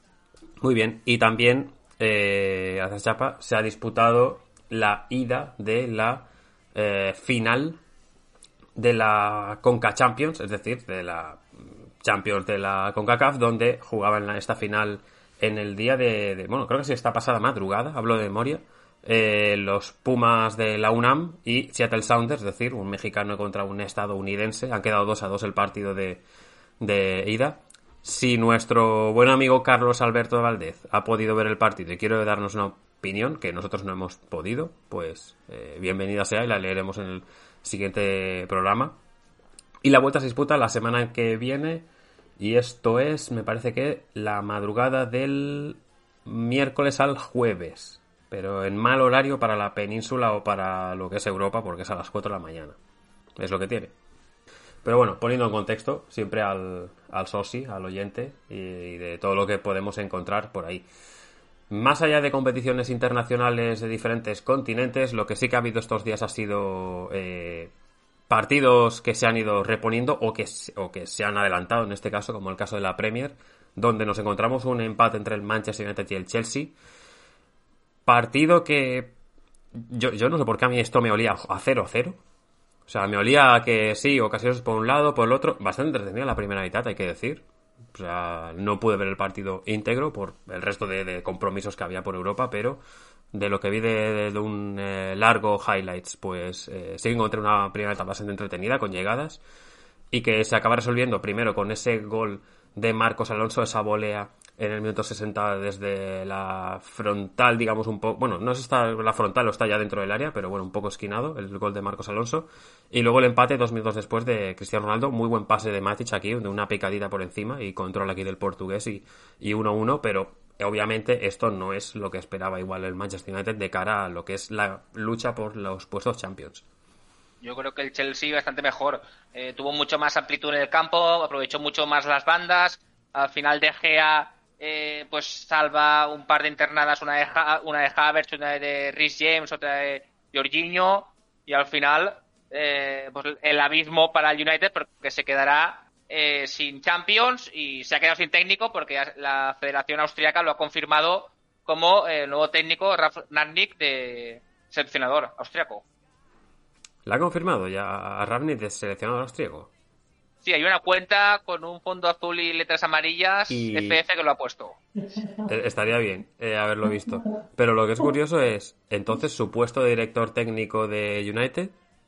Eh, pues lo mismo que de entrenador, que no lo quieren y al final, pues aquí ha engañado al United y al final fue una excusa un poco para darle más continuidad, más finiquito, porque al final sacarlo de Rusia por medio año era complicado. Entonces, al final sabiendo que tiene jugadores en contra, eh, dirección en contra, aficionados que tampoco lo quieren, porque ven que si de entrenador no has demostrado nada, eh, tampoco van a confiar contigo en la dirección, pues una manera también yo creo que para United es buena, porque no, se le pagará todo el finiquito y también para Ravnik, porque no quedará en entredicho para el aficionado eh, Red Devil. Curioso, oye. Bueno, pues pues es de empate a uno que quedó. Es un partido que es de la jornada 37, pero que se adelanta, en este caso, por la final de Copa que tiene el, eh, Chelsea contra, el Liverpool, si no recuerdo mal. Yo ya me, pierdo. es, la misma que, la que ha grabado en ese aspecto. Pero bueno, en Italia, bueno, dejadme decir que también en, se jugó en Championship un par de aplazados, que el Nottingham Forest ganó en casa del Fulham, lo cual para nivel de ascenso, ojito que el Bournemouth eh, empató y a estancias finales en su partido en Swansea 3-3 y el Middlesbrough el eh, miércoles ganó 2-0 al Cardiff. Esto deja, ojito la parte del ascenso, Bournemouth, bueno, el Fulham ascendido, ya sabéis, Bournemouth 79 puntos, Nottingham Forest 76, Huddersfield 76 y el Middlesbrough está a dos puntos del eh, puesto de playoff. Lo curioso aquí, y es que lo estoy mirando, es que hay un eh, Nottingham Forest Bournemouth me parece que es en la jornada 45. Es decir, que creo que es el día 3. O sea, entre semana, la semana que viene. O el lunes o el martes, no, no sé en qué día cae, pero... Yo voy con el Nottingham. Yo, como aquí nos mojamos... porque cambia un poco, porque sube un histórico, ¿no? Sí, un poco así. Nottingham y me gustaría que el Blackwood Rovers de la promoción subiera. Está complicado, pero por soñar no está lejos porque está a tres puntos también del Sheffield United, que es el sexto, pero... Al final el Breton se ha ido apagando y tengo mm. noticias, Javier, eh, sobre el Derby Conti. Eh, Rooney tiene una oferta del Burley en firme, le han dicho que se la está pensando, es lo que dicen los, los periodistas, y consistiría en que cogería el Burley, si lo salva muy bien, y si lo baja, se mantendría el cargo en, Championship. Podría ser curioso que el Barley descendiera al Everton de, de Rooney descendirá al Everton. Bueno, pero Rooney aún no está, entonces... Bueno, pero sería para allá, ¿eh? Ah, sería, sería para, ahora. Ah, pensaba que era de cara Sí, a la sí, sí. próxima. Ostras. Bueno, mira. Las cosas de la vida, ¿no? Es cierto que el derby ya, pues, ya lo tiene hecho, ¿no? Pero, pero estaría un poco feo. ¿no? Bueno, Bueno, supongo que esperaría o habrá contacto con el Everton y el Everton supongo que dice, mira, confiamos en Lampard, de momento no te podemos prometer nada porque el Lampard también tendrá un, contrato bastante jugoso. Y el Everton, estadio nuevo, eh, si baja, pagar a lo mejor un finiquito tan alto, fichas altas que está asumiendo, está en algo complejo el Everton. En, eh, en League One decir que al final estos días no ha subido nadie porque el Wigan perdió en casa del Portsmouth, con lo cual queda todo igual. Wigan 89, Rotterdam eh, con 87 y en playoff Emki Dons, sobre todo a nivel ascenso, 86. Y este fin de semana es última jornada, bueno, mañana, última jornada de eh, League One, con lo cual se sabrán los que suben o los que descienden, en este caso, a League Two. Y luego ya, ¿Somos, sabéis, ¿somos conscientes que nos queda un mes de competición? ¿Somos realmente conscientes de esto? Y que luego hay un abismo, porque ni Juegos Olímpicos, ni Eurocopas, ni Mundiales. Yo, yo, yo estoy ya preparando series ahí para, para caer en... No, bueno, no os vengáis tan arriba, que hay eh, jornadas, elecciones, eh, eh, duelos in- intercontinentales por el Mundial, Eurocopa Femenina en Inglaterra, precisamente. Eh, luego empezaremos con las previas en europeas. julio ahí ya... O sea que al final descansas 15 días, luego europeos eh, juveniles que Marc eh, el verano se lo va a pasar con la tablet en la tabla, en la playa. O sea que si queremos fútbol, eh, va a haber. El fútbol nunca descansas a lo que tú quieras, ¿no?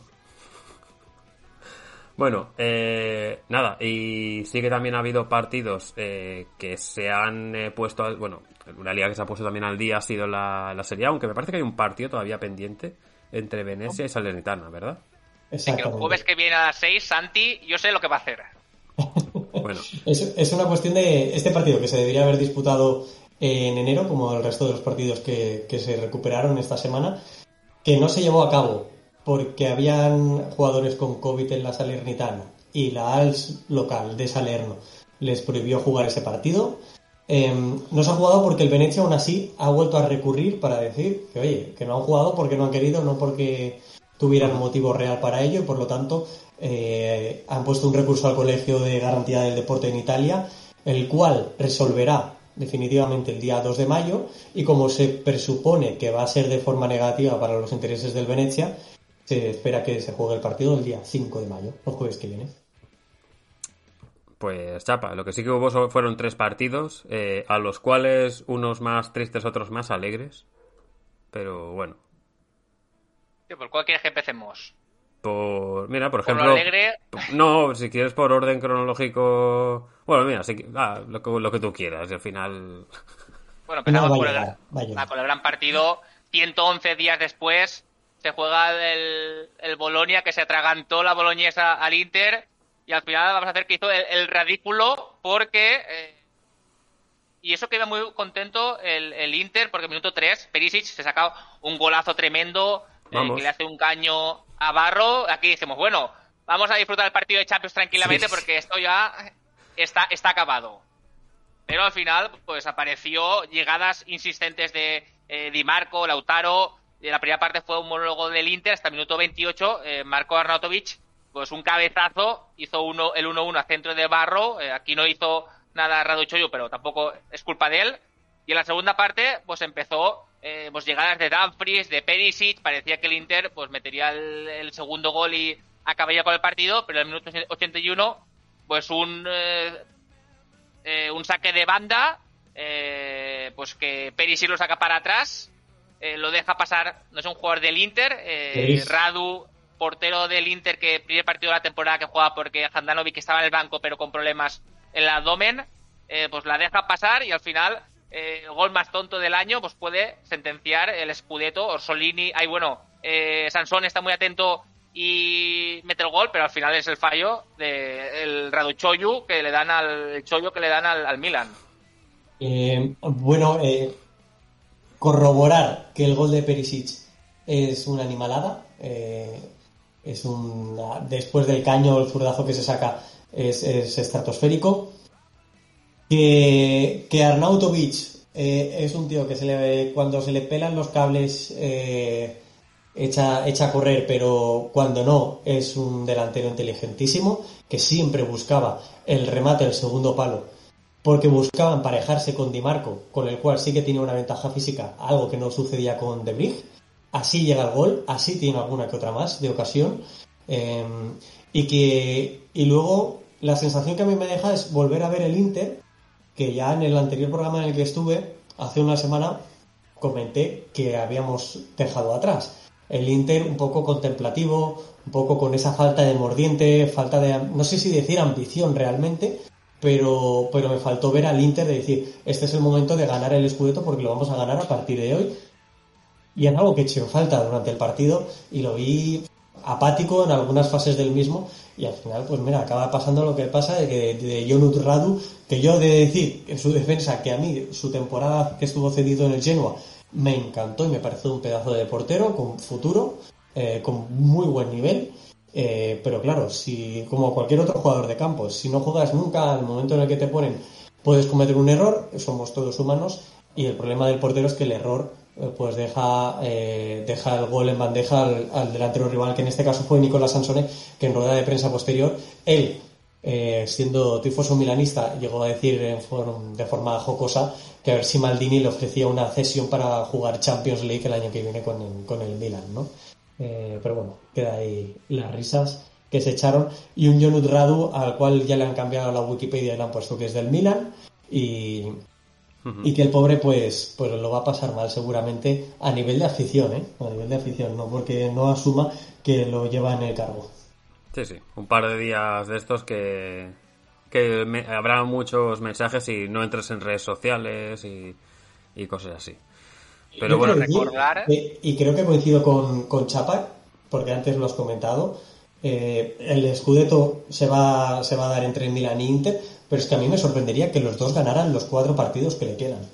Bueno, con la presión que hay, tan igualado, y al final son dos equipos que tienen, eh, claro, están líderes y tienen argumentos para, para ganar todos los partidos, pero es que en ningún partido eh, una solvencia de goles, no ves claro. Eh, el otro día el Milan contra el Lacho le cuesta muchísimo un gol, un gol de, suerte, entre comillas, de, que lo busca, de que lo fuerzan, la, provocación para meter el, el 1-2, o sea que me cuesta mucho que ganen todo. Al final y todos los partidos últimamente son muy eh, pues por un gol de diferencia les cuesta ganar salvo el, en la copa que están un poco como tomándolo con otro ritmo pero en liga me parece eso.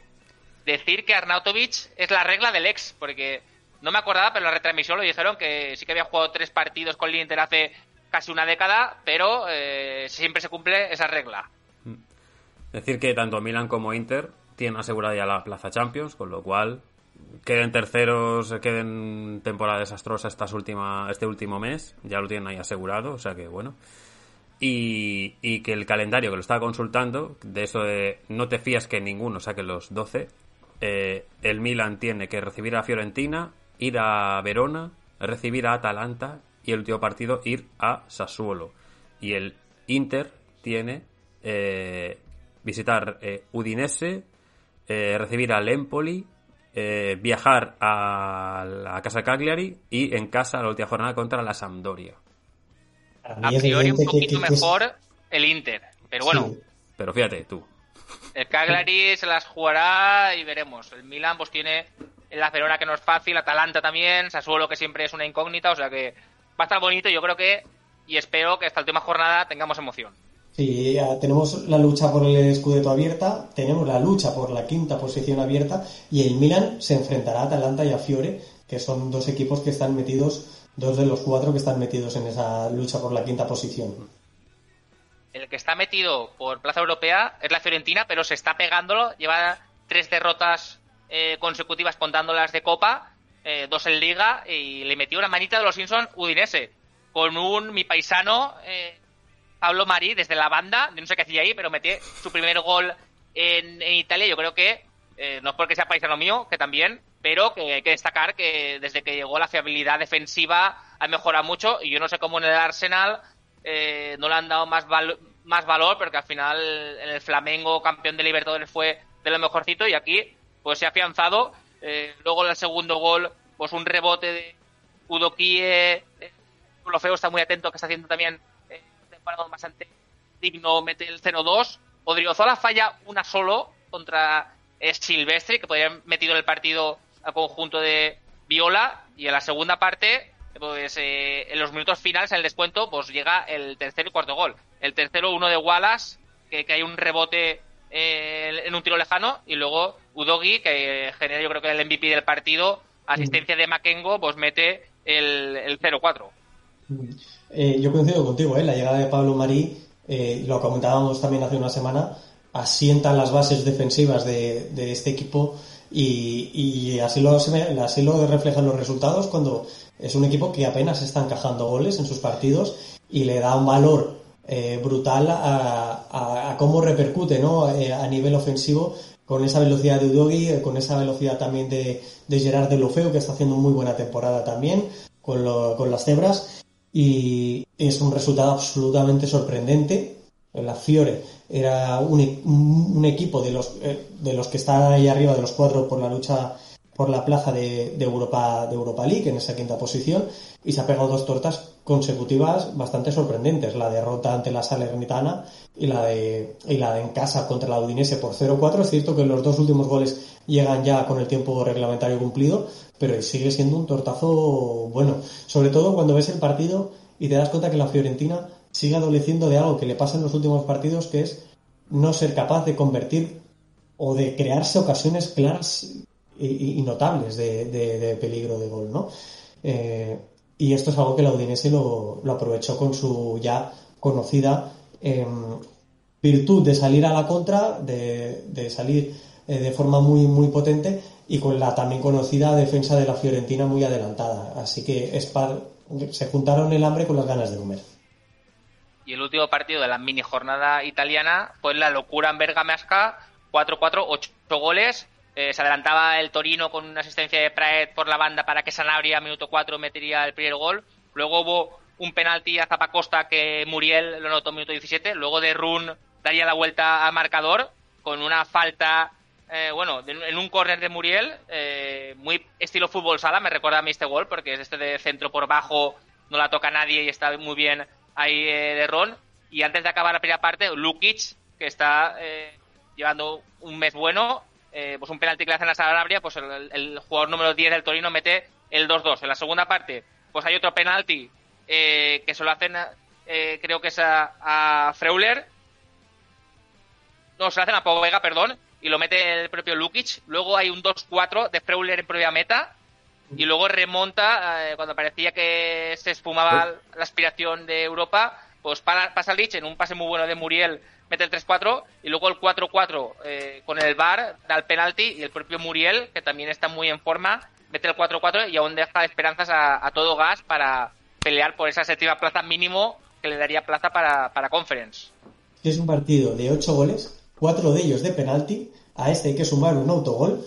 Eh, es una, una locura de partido que hay que decir, tú, lo has comentado, ¿no? Muriel, dos goles, los dos de penalti, y dos asistencias, la que le da la primera parte a Martín de Ron y la que le da la segunda parte al croata Mario Pasalic. Eh, un Luis Muriel que ya lleva esta temporada 13 goles y 9 asistencias. De esos que ya lo hemos dicho muchas veces, ¿no? Eh, secundarios de lujo que tiene, que tiene esta, esta Atalanta, que la semana que, que esta semana, eh, este fin de semana, si no recuerdo mal, es el día 2, perdón, entonces ya nos vamos al lunes. Para esta jornada recibe a la Salernitana. Yo aquí ya tendría cierto miedo después de las tres victorias consecutivas de los de Salerno y que, y que el rumbo del, del, Atalanta no es, no es un rumbo firme. Pero es, pero es evidente que es un resultado eh, que le tiene que dar cierta moral al equipo de Gasperini y que le tiene que ayudar a lo que yo personalmente deseo, que es que, que ocupe una plaza europea y no la octava posición en la que está ahora mismo. Perfecto. Bueno, pues eh, me acaban de avisar los cascos de que la batería está diciendo, eh, tengo para poquito. Y yo le he dicho, bueno, eh, también nos queda poquito de, programa.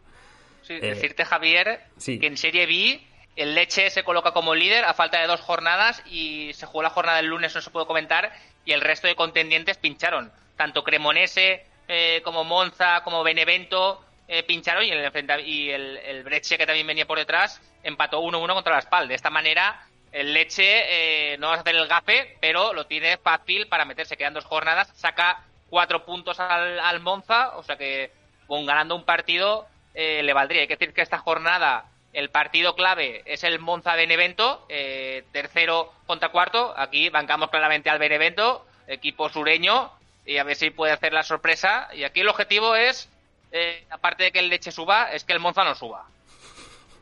Y a mí me viene bien para que suba la Cremonese, que yo aquí sí que tengo que sacar pecho porque ya hace meses que dije aquí en el podcast que eh, la Cremo para mí era de, las favoritas eh, para, subir. Aquí se da la circunstancia que la Cremo palma de mala manera en su visita a Crotone por 3 a 1, algo inesperado, que no tiene consecuencias a nivel clasificatorio porque como ha dicho Chapa, Pisa, Benevento y Monza pierden, pero que justo con la victoria del Cosenza sobre el ya descendido por Dernone hace que el Crotone también sea equipo de Serie C. Y el Crotone hace aquello de bajar de Serie A a Serie B y de Serie B directo el mismo año ya para abajo, para Serie C. Y nada, hay que recordar que ya van a empezar los playoffs de cara de, de Serie C. Que hasta que no llegue una cierta ronda va a estar complicado que lo tratemos por aquí porque es que son muchos equipos. O sea...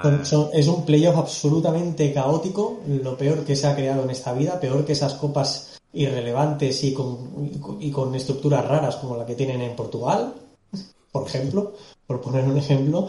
Pero sí, el día 1 de mayo arrancan los playoffs regionales, vamos a decir, de Serie C, que luego pasan a, a nivel nacional. Y el día 7, unos días después, lo hacen los del playout para mantener la categoría. Hmm. Eh, ¿Estás en el tiempo de descuento, Santi? No, tranquilo, tiro, tiro. Eh, Chapa, eh, ¿alguna que otra copa ha habido por ciertas partes europeas?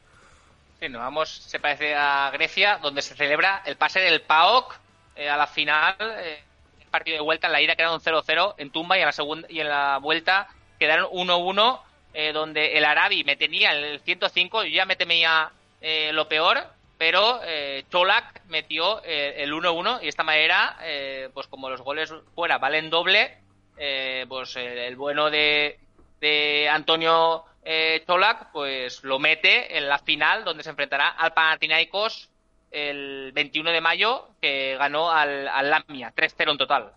Perfecto.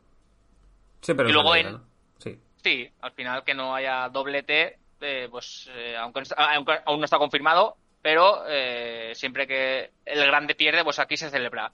Y en Chipre, pues el Omonia ganó el partido de ida, 0-2 contra la Ortosis, falta el partido de vuelta que se juega la semana que viene, y en la otra semifinal, pues el Nikos ganó 2-1 al AEK. Todo muy abierto para las vueltas.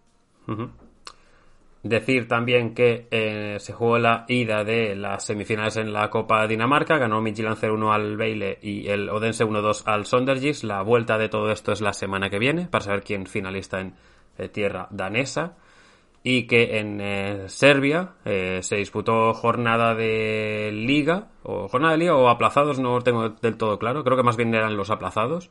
Eh, pero eh, decir que bueno que Estrella Roja y que Partizan ganaron sus partidos, Estrella Roja 1-0 al Cucarichi y Partizan 4-1 al Vasca Topola. Con esto siguen 88-86, la diferencia parece marcador de baloncesto de un buen partido eh, de los Balcanes. Y, nada, y que quedan, si no me equivoco, cuatro jornadas en Serbia para el cierre de liga. Y por ejemplo, hay un Boibodina Estrella Roja que seguro que tanto Sergio como Juan Carlos estarán eh, pendientes este fin de semana con la agenda que iremos eh, sacando. No sé si nos queda algo más, únicamente. Eh, hubo derby en Helsinki, donde ganó el HJK. Helsinki ya Capalo Clubi. Ganó al HIF Helsinki. Entonces, pues el derby, derby que se llama Stading, para que Ángel Corrales esté contento también. Y decir que en Ucrania pues esta semana se reunió la Federación de Fútbol y queda por finalizada la liga y como quedaba como quedaron en el momento del cierre eh, serán las clasificatorias para Europa si al final eh, se puede revolver al fútbol entonces tanto Shakhtar como eh, Dinamo accederían como a plazas de, Champions. A ver de cara a la próxima temporada. Y, también hay que decir, como Rusia no jugaría, eh, o no está oficial, pero extraoficialmente parece que Rusia continuará sin jugar en competiciones europeas, pues habrían eh, una plaza directa más de, de, Champions. Yo lo que hubiera hecho aquí es haber dado al de la Conference League eh, plaza de Champions, o por lo menos mínimo jugar la previa de, ir a Champions. Sería, yo creo que un regalo bueno. Lo veo bien. Por lo menos un, el playoff, llegar al playoff de, de Champions para, para el futuro. También se ha, se ha acordado que se va a hacer una Final Four, eh, se va a estudiar para el próximo trienio de competición europea para semifinales y final. O sea que los partidos de esta semana y la que viene, el, bueno, quedan aún dos años de trienio, pero eh, están estudiando hacer el Final Four una, en una semana, rollo martes y miércoles un, eh, semifinales y el sábado o domingo la final. ¿Pero esto en Europa League y Conference o solo en Conference? En principio es un rumor bastante espiado y supongo que es el, en, Conference lo probarían, pero a lo mejor no te extraña que en Europa League también. Sí, igual harían de conejillo de Indias la Conference. Sí, pero que no está mal. Al final probar competición y cosas nuevas, pues la Conference está bien. Bueno, mira la Youth League, lo tiene así, por ejemplo. Yo no tengo muy claro si me gusta más o menos, pero Mm, no, tengo una, una, posición, una opinión definida. Claro, porque tendrías que hacer un estadio medianamente grande. O sea, tendría que ser una zona para afición que pueda viajar bien. Mándalos a Albania, manda a, la Roma vale que igual está cerca, pero manda X jugadores a, digo, X aficionados a un miércoles a Albania. Claro, tienen que pasarse toda la semana para ver los dos partidos y los que caen han reservado, se van para casa, no, al final también jugar a lo mejor, no sé, es algo que para cada aficionado no lo tengo muy claro. Bueno, únicamente, eh, aquí ya recordar, jornada Premier, arranca mañana Newcastle-Liverpool, creo que va a ser un buen partido, o al menos espero algo así, tal como vienen los dos. Eh, importante por abajo ese Watford eh, Barley a las 4 de la tarde del grueso de Premier y el Leeds Manchester City por abajo y por arriba. Y el domingo yo creo que chapa muy entretenido porque tenemos Everton Chelsea y Tottenham Leicester y luego un West Ham Arsenal. Nada mal. Un poco descafeinado el West Ham porque estará pensando habrá muchas rotaciones, pero el Arsenal se juega. Sí, pero también Derby, bueno. Eh, por Italia, tenemos, eh, así como destacados, el derby de la lanterna, eh, a las 6 de la tarde mañana sábado, eh, Sam contra Genoa. No sé, Santi, aquí un poco un pronóstico, pero el, que palme aquí, sobre todo si es el Genoa, ya está. Y de... Tu amigo ya lleva una semana pensando en este derby. Pues, totalmente.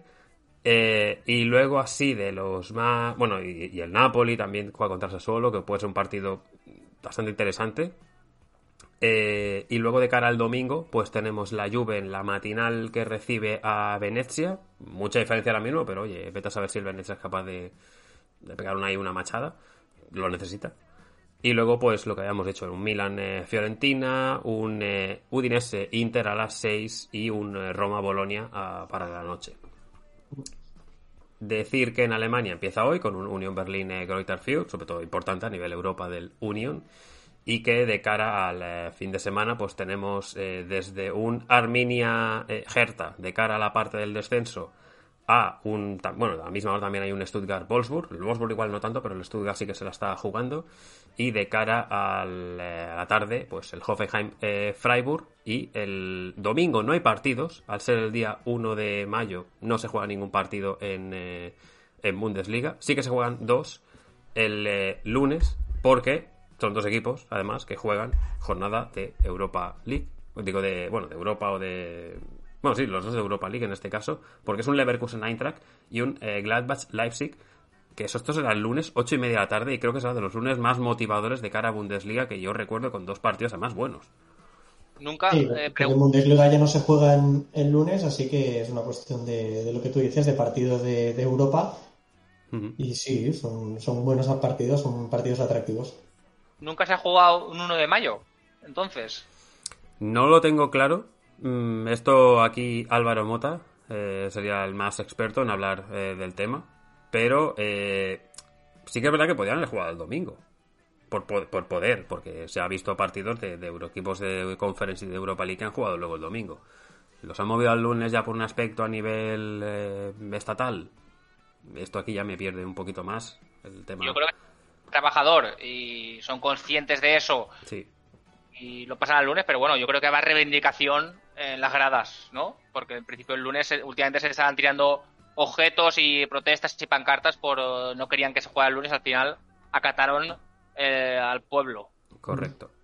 En Sky Bundesliga esta tarde tenemos jaleo porque yo hacía tiempo que no veía cinco partidos a las seis y media de la tarde de un viernes.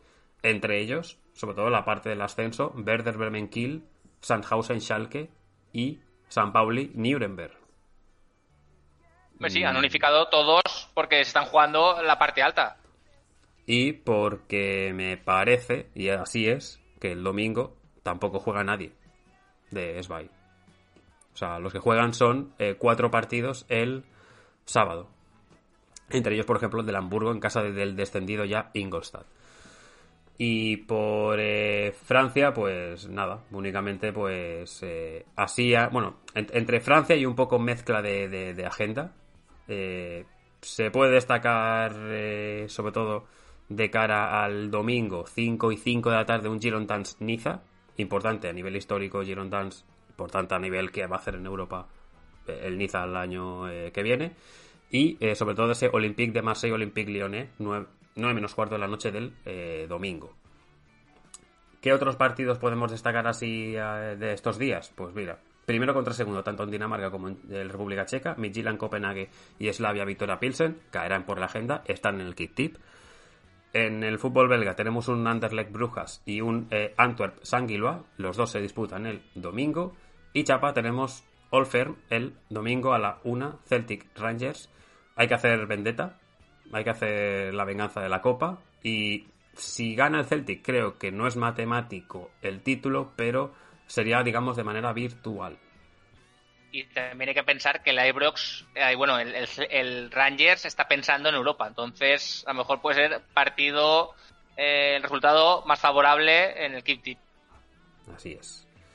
Y nada, también se juegan dos finales de Copa entre Molde y Bodoglim y entre Salzburg y Ried, en este caso para también para el domingo y decir que el lunes pues estaremos por aquí contando todo lo que ha pasado. Eh, yo creo que nada más, si tienes algún detalle extra es el momento y si no, eh, Don Santi, un placer de nuevo tenerte por aquí. Gracias a vosotros, el placer ha sido mío. Don Chapa, lo mismo, te veo el próximo lunes que estamos con el helado que se acaba y o queremos uno nuevo, o se acaba la temporada o qué hacemos. El dilema de, estas estancias, que se van acortando cada vez menos partidos de Europa y vas diciendo, ¿me queda poco para disfrutar o disfruto lo que poco que queda? del, trozo de chocolate del cono de abajo, ¿me lo como de un bocado o voy poco a poco? Esto es como cuando estás de viaje de llevo tres días o me faltan tres para volverme, ¿no? O sea, bueno, yo soy más de la segunda, soy más pesimista de todo. Bueno, eh, nada, y a la familia Fútbol Fever, como siempre, pues muchas gracias por el apoyo, tanto en redes sociales, la gente que nos sigue, que nos comenta el podcast o que nos sigue en redes sociales, ya sabéis, están por aquí en Fútbol Fever Media o F Fever Media, según el tipo de cuenta, y nos vemos pues próximamente de cara al eh, podcast que vendrá el próximo lunes. Que vaya muy bien el fin de semana. Hasta luego.